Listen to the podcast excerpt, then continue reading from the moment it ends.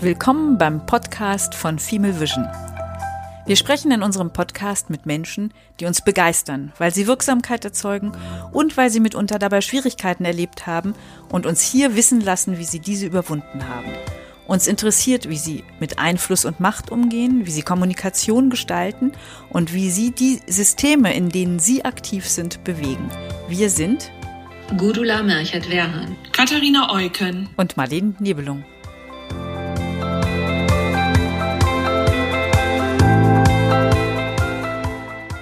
Heute ist unser Gast die Initiatorin von Female Vision, Annette von Wedel. Und sie ist noch vieles mehr. Diversity-Expertin, Rednerin und Vernetzerin, Mutter von zwei Kindern, engagiert in der Kirche als Kirchenvorstand, um nur einiges aufzuzählen. Annette hat mit Female Vision viele Frauen in Bewegung gebracht, so auch uns, Marlene, Gudula und mich, die wir im Rahmen von Female Vision zu Podcasterin geworden sind. Und dass Annette Menschen bewegen kann, scheint sie besonders auszuzeichnen. Das hat sie in vielen Jahren bei der Deutschen Bahn getan, wo sie nach Stationen in der Konzernstrategie und Personalstrategie in den letzten Jahren das Diversity Management geleitet hat. Ein Thema, das immer wieder Erklärung braucht, auch noch heute. Annette möchte mit Female Vision die Systemfrage stellen. Sie möchte mehr Weiblichkeit, in die Welt bringen. Daher interessiert es uns heute ganz besonders, wie Annette von Wedel den Mut aufgebracht hat, ins kalte Wasser zu springen und sich auf den Weg zu machen, Female Vision zu gründen. Wie Annette selber das Thema der Systemfrage versteht und was ihre eigene Vision von mehr Weiblichkeit in der Welt ist. Liebe Annette, sehr schön, dass du jetzt hier bei uns bist und wir die Ehre haben, dich äh, interviewen zu dürfen. Ähm, heute am fünften Geburtstag der SDGs und SDG 5 äh, beschäftigt sich ja auch mit der gleichberechtigten Teilhabe. Annette, als erstes würde uns äh, interessieren, wie du zu dem Thema Diversity gekommen bist. Ja, ich ähm, Du hast mich ja schon sehr schön vorgestellt ähm, in der Einleitung. Und ich habe viele, viele Berufsjahre bei der Bahn verbracht und ähm, war die letzten Jahre Leiterin Diversity Management. Und wenn ich mich manchmal frage, wie ich da hingekommen bin, dann finde ich das selber ganz überraschend, ähm, weil das so nicht langfristig geplant war. Ähm, wobei, wenn man nochmal anders drauf guckt, vielleicht war es schon von langer Hand geplant, ohne dass es mir so bewusst war, weil ähm, ich bin Pastorentochter und ähm, merke, dass ich gerade in diesem Themenfeld von, von Vielfalt äh, viel zum Klingen kommt, was äh, mit ganz vielen sehr christlichen Werten zu tun hat. Und, ähm, und, und ich entdecke, dass ich durch diese Thematik mein, mein missionarische, äh, so eine missionarische Ader sich entwickelt. Und ähm, von daher sollte es wahrscheinlich so sein, dass ich ähm, nach vielen Jahren oder einigen Jahren bei der Bahn die mich erst über die Konzernstrategie zur Personalstrategie und dann letztendlich zum Diversity Management gebracht haben, ähm, dass das irgendwie schon vorgezeichnet war. Ähm, am Ende sind, sind so Wege auch immer ein Ergebnis von, von, von, von, von Entwicklungen, die, die man nicht planen kann. den Weg in die Personalstrategie, den habe ich tatsächlich geplant. Der hatte sich ergeben, weil ich ähm, bei der Bahn arbeitend ähm, eine Veranstaltung vorbereitet habe, wo es darum ging, Innovationen äh, einen Innovationsprozess zu starten. Und ähm, bei der Überlegung, wie diese Veranstaltung aussehen muss und worauf es ankam oder ankommt, ist mir deutlich geworden, dass dass äh, Innovation und Ideen entwickeln in einer Organisation eine bestimmte Kultur und eine bestimmte Haltung brauchen, eine bestimmte Offenheit. Und, ähm, und dass das ganz entscheidende Faktoren sind ähm, bei einer Frage, wie kann sich eine Organisation entwickeln und, und, und wie innovativ ist auch eine Organisation. Und ich habe gemerkt, dass ich ähm, große Lust habe, äh, da tiefer einzutauchen und einen Beitrag äh, zu leisten, um, um auch bei der Bahn da ähm, Kultur mit zu verändern. Und ähm, habe mir dann überlegt, in welchem Bereich kann ich das wohl am besten tun? Und ähm, das war eben die Personalstrategie. Und ähm, dann hat sich ein Fenster eröffnet, eine Opportunität, äh, dass da eine Stelle frei wurde in der Personalstrategie. Ähm, und ähm, da habe ich mit unterstützt von meinem damaligen Chef eben tatsächlich auch diese Aufgabe bekommen und ähm, konnte mich darum kümmern. Und ähm, zu meinem Portfolio gehörte damals auch schon das Thema Diversity. Und ähm, ich habe dann in 2011 mein zweites Kind bekommen. Und das war ja das Jahr, die ein oder andere erinnert sich vielleicht auch noch darum, als Herr Sattelberger äh, angekündigt hat, dass die Telekom jetzt 30 Prozent Frauenquote einführt. Und der ist ja damit ziemlich nach vorne geprescht und äh, die Bahn als weiteres Staatsunternehmen wurde natürlich auch sofort angeguckt. Was machten ihr jetzt mit den Frauen? Und in diesem Zuge ähm, gab es dann ein Projekt bei der Bahn, wo es darum ging, ähm, den Frauenanteil zu erhöhen. Und ähm, dieses Projekt lief, während ich in Elternzeit zu Hause war mit meinem zweiten Kind. Und als ich wiederkam, war die Entscheidung gefallen, dass man diese Thematik nicht nur als Projekt mal ein Jahr macht, sondern dass man es als Abteilung verstetigt. Und zwar eben nicht nur mit dem Fokus auf Frauen, sondern generell auf das Thema Vielfalt. Und ähm, mein damaliger Chef, der Personalvorstand, fragte mich, ob ich die Aufgabe nicht übernehmen möchte, was ich dann sehr gerne getan habe. Und ähm, ja, so bin ich zu Diversity und Diversity Management gekommen und, und habe da eben am Ende ähm, über eine ganze Zeit äh, eine Stabsabteilung geleitet und eben auch kennengelernt, was das heißt, so eine große Organisation auf die Thematik aufmerksam zu machen. Zumal ich auch immer versucht habe zu sagen, die Diversity Manager seid eigentlich ihr. Das bin gar nicht ich. Ich helfe euch nur, ein guter Diversity Manager, eine gute Diversity Managerin zu sein, weil am Ende ist ja jeder, egal ob jetzt irgendwo arbeitend oder nicht, ähm, ein Diversity Manager, weil ne, wenn man überlegt, wie viele verschiedene Facetten in mir gibt es und wie gehe ich mit denen um und welchen Raum gebe ich denen, dann ist es genauso auch in einem Team. Und, ähm, und ich habe dann immer für mich selber eine Verantwortung, aber auch für die Menschen, die jetzt zum Beispiel als, als Mitarbeiter für mich arbeiten.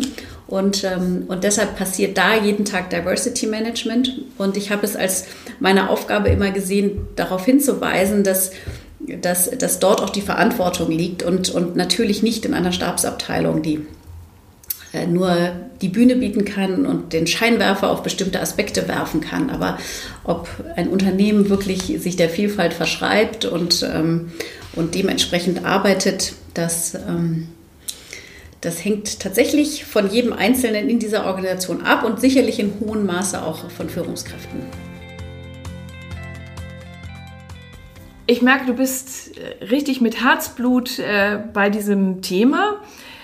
Was hat dich dann geprägt, dich eigen, auf eigene Beine zu stellen und das Thema weiter in die Welt zu bringen? Ähm, das ist eine, eine, wirklich spannende Frage, weil ich habe ja vorhin gesagt, ich bin ähm, Pastorentochter.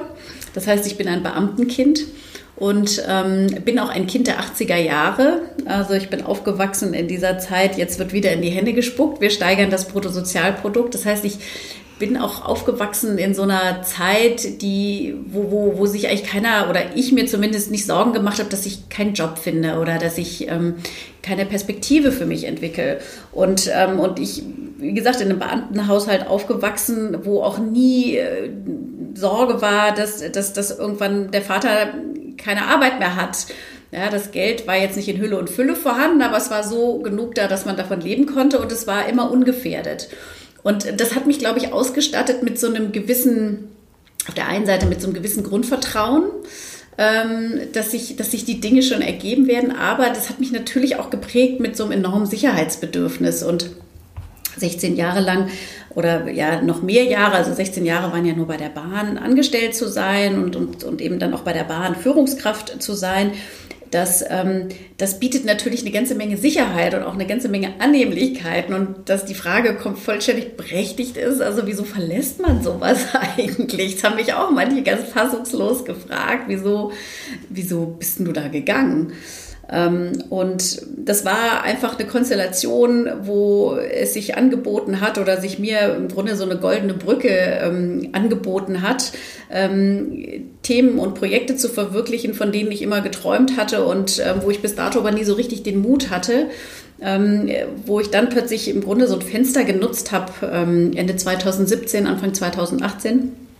Und, und äh, gesagt habe, jetzt verlasse ich dieses Unternehmen und ich habe es damals verlassen und habe noch gar nicht gewusst, was ich als nächstes mache.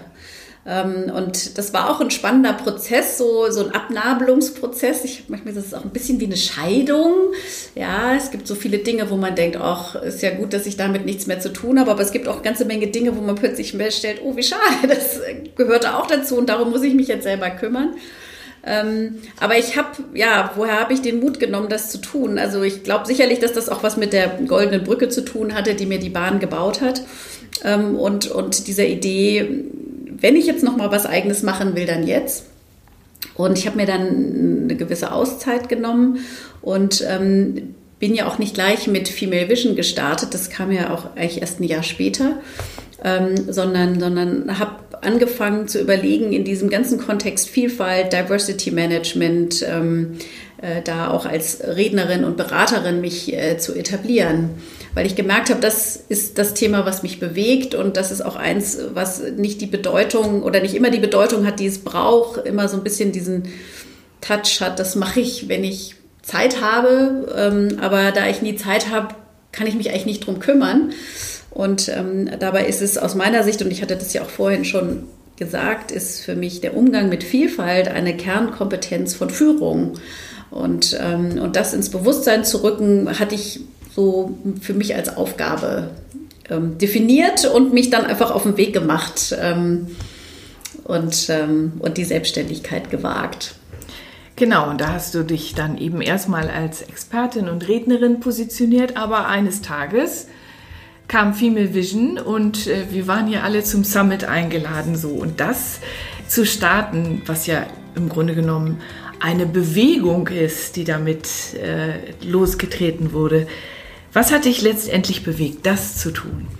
Ja, das ist echt spannend. Ähm, das war ein, also Ende, Anfang oder Ende 2018 ähm, war das Jahr, in dem gefeiert wurde 100 Jahre Frauenwahlrecht.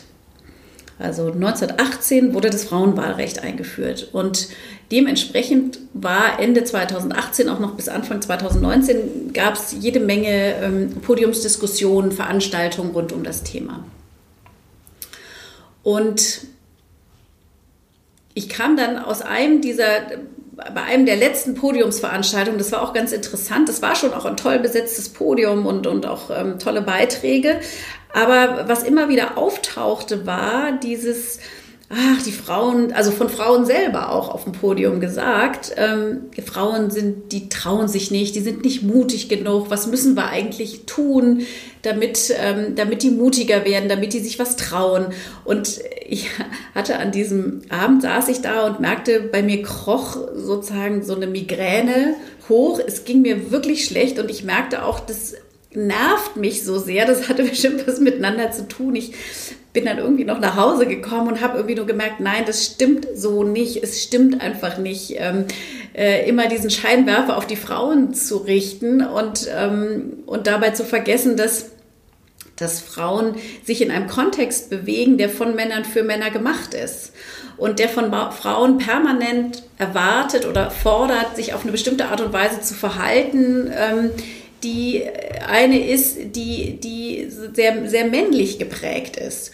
Und, und, und ich habe gemerkt, das hat mich so geärgert, äh, dass im Grunde, was ja subkutan passiert, äh, immer den Frauen zu unterstellen, sie wären der Sand im Getriebe.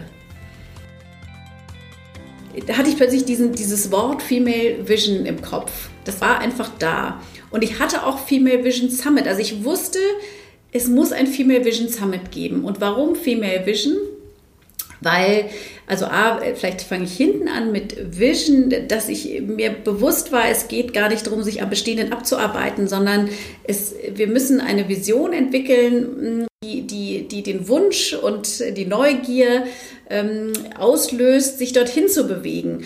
Ähm, weil ich auch selber auch als Leiterin Diversity Management und auch als Führungskraft ja lange Jahre in der Bahn auch gemerkt habe, dass es äh, gerade auch in diesen ganzen Themen man sich immer sehr stark an die bestehenden abarbeitet und das kostet so viel Kraft und Energie und das hilft im Grunde nicht weiter, sondern es ist, ich habe es, habe plötzlich erkannt, es, es geht darum, wirklich eine Alternative in die Welt zu bringen. Weil das ist auch das, was mich am meisten in dieser einen Podiumsdiskussion, wo ich war, ähm, auch, auch was, was mich auch getragen hat oder was ich auch immer noch erinnere, da war äh, Rita Süßmuth, äh, saß mit auf dem Podium und die sagte, wir wollen uns doch als Menschen begegnen. Und dachte ich, ja, darum geht es.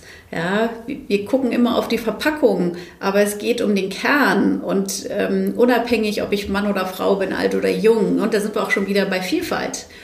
Ja, Frau sein ist ja auch nur ein Aspekt von Vielfalt. Ähm, äh, Im Grunde sind wir, sind wir Menschen mit unterschiedlichen Stärken und Schwächen und unterschiedlichen Potenzialen. Und uns damit zu sehen und nicht so sehr welchem Geschlecht gehöre ich an ähm, und danach beurteilt zu werden und danach ähm, mir zugestanden zu bekommen, dass ich das kann und das nicht kann oder das darf oder das nicht darf. Ähm, also das war für mich der Auslöser. Das war dieses, dieses, dieser Ärger. Nein, Frauen sind nicht der Sand im Getriebe, sondern Frauen sind eigentlich extrem weit gekommen. Du hast ja damals auch einen Blog geschrieben äh, für die Bertelsmann Stiftung, wenn ich das richtig erinnere. Richtig. Ähm, wo du geschrieben hast, äh, wir sind keine ähm, defizitären Wesen oder so ähnlich, war der Tenor. Und so habe ich jetzt den Eindruck, du möchtest eigentlich ein Gegenmodell entwickeln, dem man sich positiv nähern kann, ähm, anstelle eine Antiposition ähm, auf zu bauen. So würde ich das jetzt verstehen. Ist das äh, der im Grunde genommen der Kern von äh, Female Vision? Ja, naja, das ist auch ganz spannend. Also ich habe ja gesagt, also das Erste, was ich im Kopf habe, war überhaupt dieses Female Vision. Also dieses, diese, diese Kombination und, und was das sozusagen alles bedeutet und was da alles, das hat sich jetzt auch in, den, in dem letzten Jahr auch entwickelt. Aber im Kern ähm, geht es wirklich darum, ja, ein Narrativ zu entwickeln für eine Welt, die, wo wir uns auf Augenhöhe gleichberechtigt äh, begegnen. Im besten Sinne äh, in einer vielfältigen Gesellschaft, äh, wo, wo wir uns anerkennen. Ne? Da sind wir auch wieder bei meinen christlichen Werten und, und deshalb ist es eben so wichtig, ähm, wenn, wenn es nicht nur so ein paar völlig Wahnsinnige sich in den Nebel stürzen sollen, sondern, sondern wir viele Menschen begeistern wollen, dann, dann braucht es eben ähm, etwas, wo, wo man sich eben gerne hinbegeben möchte, hinbewegen möchte. Ich könnte mir vorstellen, dass äh, dein Umfeld auf dieses Engagement und auf diese Vision auch nicht immer nur mit Freude reagiert hat. Wie gehst du denn dann mit Un Unsicherheiten um? äh, wenn dir ähm, sich dir irgendwas in den Weg stellt oder die Leute sagen, ja, sag mal, Annette, das ist ja, das ist eben eine Vision, das ist ja, das, das ist ja unglaublich, was du hier machst. Glaubst du, das geht irgendwie? Das ist ja doch ein, ein Riesenthema wahrscheinlich. Naja, das hat ja ganz viele Ebenen. Ja. Also es ist ja einmal irgendwie selbstständig zu sein und nicht so genau zu wissen, wie verdiene ich das Geld für den nächsten und den übernächsten Monat. Das verunsichert ja nicht nur einen selber, sondern auch das Umfeld. Ja, wie gehe ich damit um? Wem erzähle ich wie viel?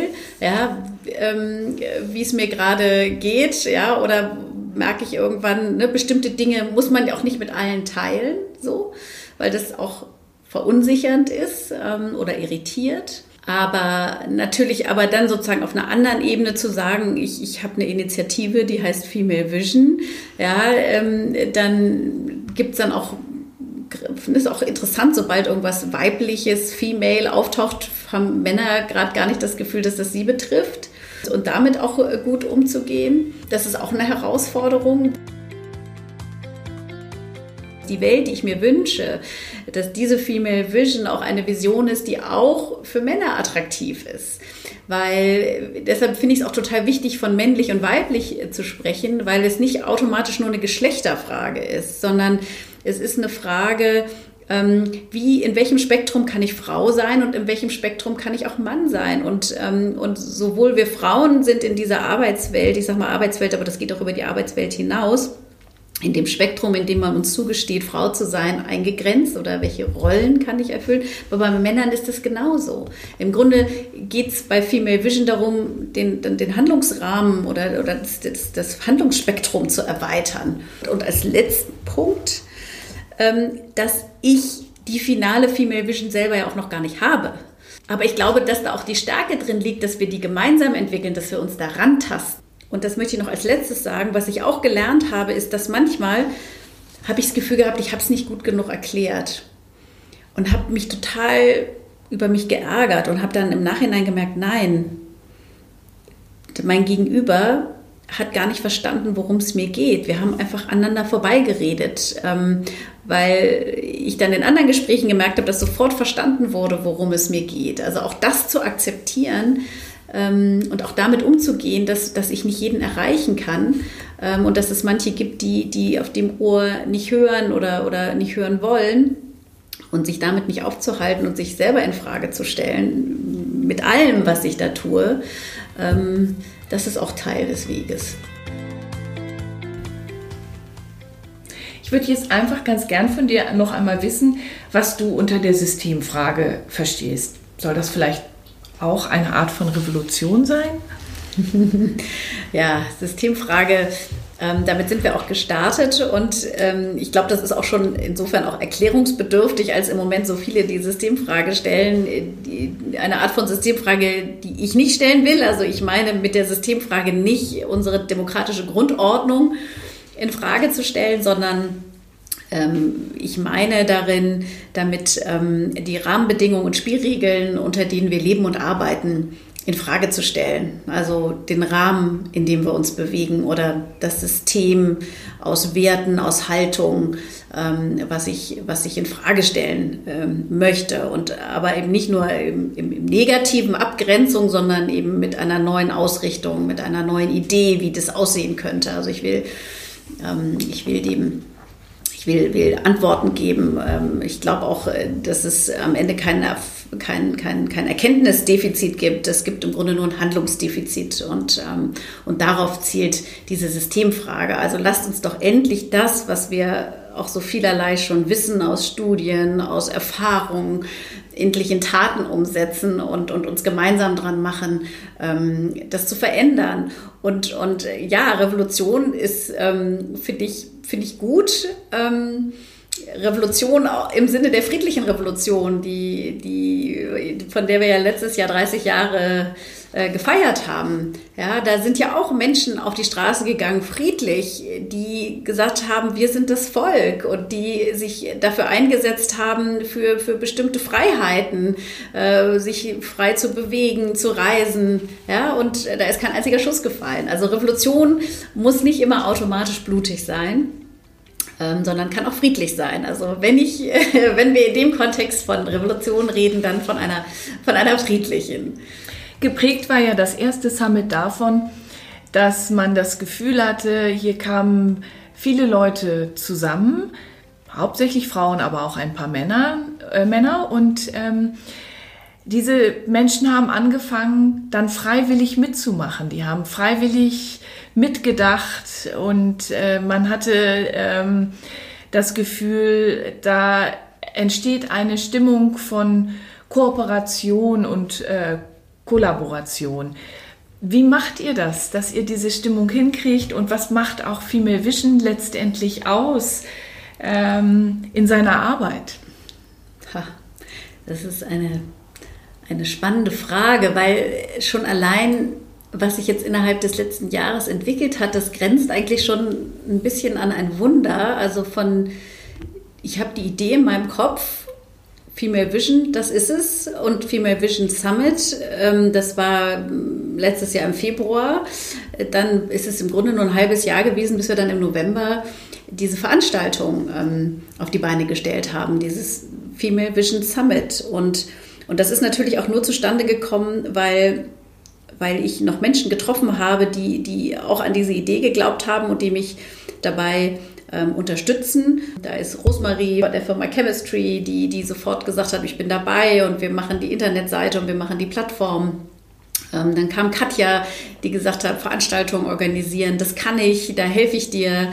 Ähm, dann kam Sandra dazu, die sozusagen als Trainerin und Coach viel Erfahrung hat, ne, wie, wie man sozusagen pädagogisch ähm, oder nicht pädagogisch das falsche Wort, also wie man sozusagen so eine Veranstaltung im Ablauf so gestaltet, ähm, dass, dass, man, dass, dass, dass man auch dran bleibt und dass es interessant ist und ja, und am Ende ist etwas entstanden, was ganz viel Energie erzeugt hat. Und ähm, das ist irgendwie auch ein Wunder, ähm, weil, weil die Zeit, in der wir das vorbereitet hatten, so kurz war auch die Zeit, in der wir auch es überhaupt bekannt machen konnten. Ähm, und, und Female Vision war ja noch überhaupt gar kein Begriff bei irgendjemandem. Also da, da sind ganz viele Faktoren zusammengekommen, die ich mir jetzt im Nachhinein auch gar nicht so erklären kann, wo ich mir nur erklären kann, dass es möglicherweise an der Zeit ist, genau so zu arbeiten.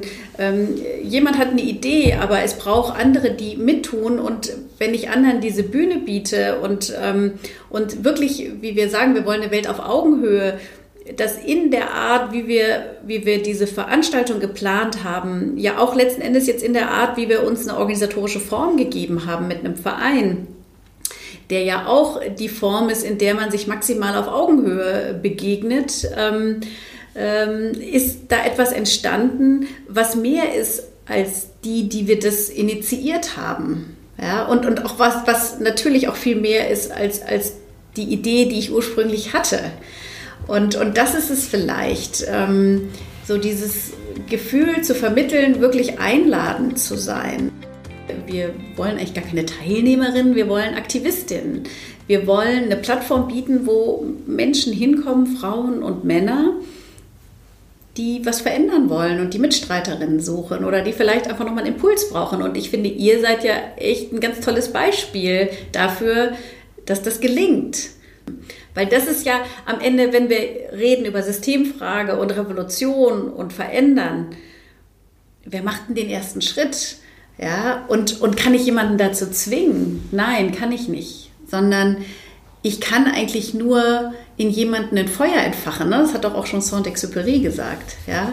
Also nur wenn ich selber für mich verstanden habe, ähm, ja, ich, da muss was verändert werden und ich vielleicht auch verstanden habe, was ich tun kann und ein Gefühl dafür habe und vielleicht auch Mitstreiterinnen finde, dann traue ich mich plötzlich raus aus dieser Komfortzone. Ja? Und deshalb, also, ähm, wenn ich mir überlege, was habe ich mir gewünscht, dann ist das genau das, was ihr mit der Podcast-Reihe in die Welt bringt.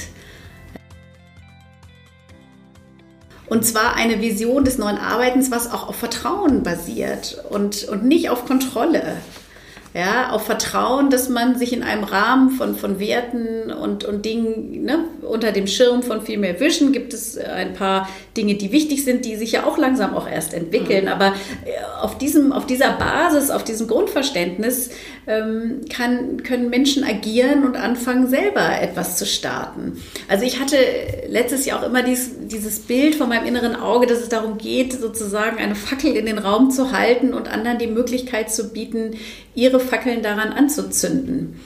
Und, ähm, und dass dann nicht sofort ein Flächenbrand entsteht oder ein loderndes Feuer, das wäre wahrscheinlich auch zu viel erwartet, weil die Komfortzone eben auch verdammt groß ist. Ähm, ne, ich hab, bin bei einem Seminar, ich bin bei einer tollen Veranstaltung, die auch schon vorher schon mal in meinem Leben gewesen. Und man geht dann raus und denkt, ja, sind ja schon wie die guten Pläne zum 1. Januar. Ja? Und dann so, ah, dann kommt dann der 2. Januar und so weiter und der 3. Und dann, mh, hm, dann erschlaffen diese, diese Kräfte. Und, und, und deshalb ähm, ist aber doch so viel aus diesem November entstanden, was uns als Initiative Female Vision weitergebracht hat aber auch die Menschen, die da waren. Und ich glaube, dafür, dass das der erste Aufschlag war, ähm, sind wir wirklich stolz drauf. Das nächste Feuer, was du ja entfachen möchtest, ist äh, die Weiblichkeit stärker ins Zentrum zu bringen.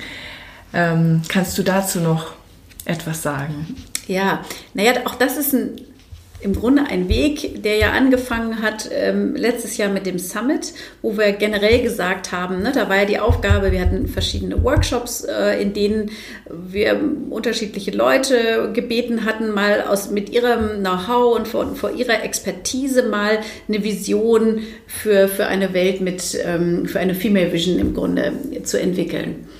Und das war ja sozusagen so ein erster Aufschlag. Und wir haben dann gemerkt, auch je mehr auch dazu kam, ähm, dass das natürlich auch immer die Fragen sind, wie erkläre ich eigentlich Female Vision? Was, was ist das im Kern? Und, ähm, und dann haben wir uns sozusagen in dem, in dem Vorstand äh, zusammengesetzt und, und unser Warum, unseren Purpose nochmal geklärt und kam dann eben drauf, dass es eben wirklich darum geht, mehr Weiblichkeit in die Welt zu bringen. Ähm, also dass das im Kern wirklich das ist, worum es geht. Und als wir das dann für uns mal aufgeschrieben hatten, ähm, wurde plötzlich klar, was heißt denn das eigentlich? Ja, was, was meinen wir denn eigentlich äh, mit Weiblichkeit? Und, ähm, und da sind mir dann auch ein paar, also da fallen, würden wahrscheinlich euch jetzt auch äh, so ein paar Begriffe einfallen, ähm, wenn man das beschreiben soll. Aber ich habe das dann auch meinem, meinem Mann erzählt und der meinte dann, sag mal, hm, das klingt jetzt alles wahnsinnig verkopft. Ähm, da fehlt sozusagen noch das Gefühl oder noch sozusagen Gefühl für die Qualitäten.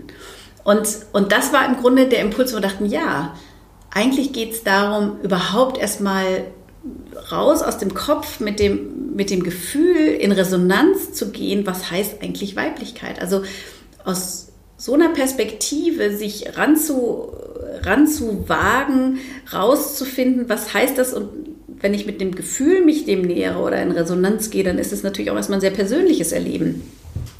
Aber, aber das ist, ist ja auch am Ende der Kern. Und, und daraus ist dann die Idee entstanden und gesagt, ja, das ist auch der nächste logische Schritt, ähm, sozusagen ein, ein Konkretisierungsschritt im Grunde, zu sagen, jetzt mit unserem Herbst-Summit, wir haben ja auch, ne, diese, hat sich ja auch so entwickelt, ne? letztes Jahr im Herbst haben wir Samen gesät, die haben wir uns im April, im Frühling mal angeguckt, ne, wie der Bauer, die Bäuerin, ne? und jetzt ist wieder Herbst, jetzt wird sozusagen die Erde aufgelockert und wenn die nächsten Samen ähm, ausge, ausgestreut und ähm das ähm, finde ich ist ja das, was Female Vision auszeichnet. Ihr werft Fragen auf oder ja, Female Vision wirft Fragen auf und lässt es zu, dass diese Fragen im Raum bleiben und erst sukzessive beantwortet werden. Da gibt es ja viele andere Initiativen, auch in Deutschland, die sich um Frauen ranken und international auch. Wie ist eigentlich deine Haltung dazu, sich zu vernetzen? Also ich glaube nicht, dass Female Vision alleine in der Lage wäre, die Systemveränderungen zu bewirken, die wir brauchen. Das geht nur zusammen. Ja, das geht nur gemeinsam und deshalb haben wir auch einen Schulterschluss, auch mit ganz vielen Frauen, Initiativen, Frauen, ähm, also Vereinen, die sich, die sich der Thematik auf die eine oder andere Weise verschrieben haben. Und, ähm, und wir sind ja auch nicht angetreten, wir sind das zehnte Frauennetzwerk, sondern wir sehen uns ja wirklich als Plattform, um etwas zu verändern, um, um, um eine Thematik zu beleuchten. Und wir wollen ja auch Männer einladen.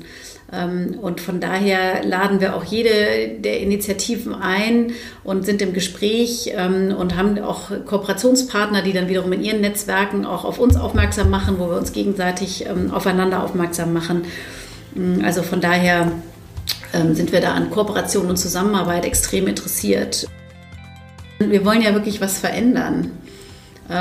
Und deshalb sind wir auch ein gemeinnütziger Verein und keine GmbH mit einem Geschäftsmodell, ähm, sondern, sondern wirklich dieses grasrotartige Vorgehen ähm, und, und was eben beinhaltet, dass wir jeden mitnehmen und offen sind für jeden, der Lust hat, uns als Partnerin zu gewinnen.